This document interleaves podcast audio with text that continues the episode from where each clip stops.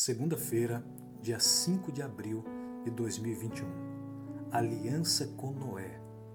Gênesis capítulo 6, verso 18. Com você estabelecerei a minha aliança, e você entrará na arca, você, seus filhos, a sua mulher e as mulheres dos seus filhos. No verso que acabamos de ler, a palavra aliança aparece pela primeira vez na Bíblia e neste contexto, Deus havia acabado de contar a Noé sobre a sua decisão de destruir a terra por causa da imensa e contínua disseminação do pecado. Embora essa descrição viesse na forma de um dilúvio mundial, Deus não estava abandonando o mundo que ele havia criado. Ele continuou a propor aliança estabelecida pela primeira vez após a queda. Eu, diz Deus, te propus aliança. Esta aliança era a segurança para Noé.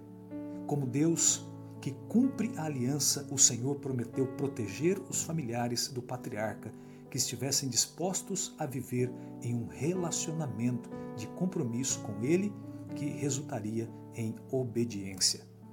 Deus, é claro, a Noé que haveria um dilúvio e que o mundo seria destruído.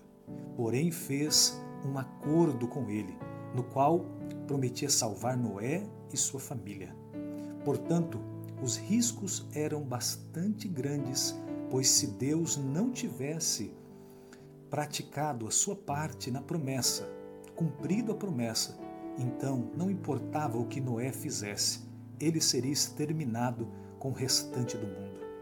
Deus disse que faria uma aliança com Noé.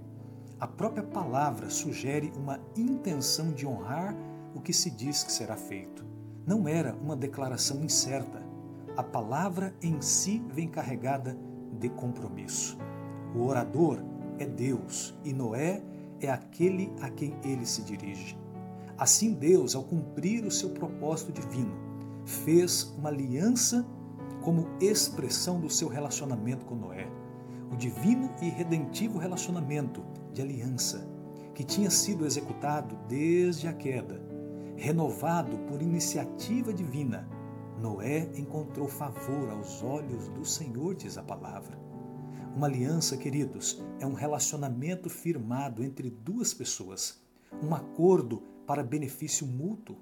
Na Bíblia, repetidamente, vemos Deus dando o primeiro passo para fazer uma aliança. No entanto, se é mutualmente benéfico para ambas as partes, por que esperamos que Deus venha até nós? Sabe, uma atitude nobre é irmos na direção de Deus. Parabéns, porque você está escutando esta lição bíblica. Você está na direção certa, a de Deus. Coloque o reino dele em primeiro lugar e assim você estará dando os passos necessários na aliança que ele quer fazer com você. Por isto, entre hoje em aliança, relacionamento com Deus.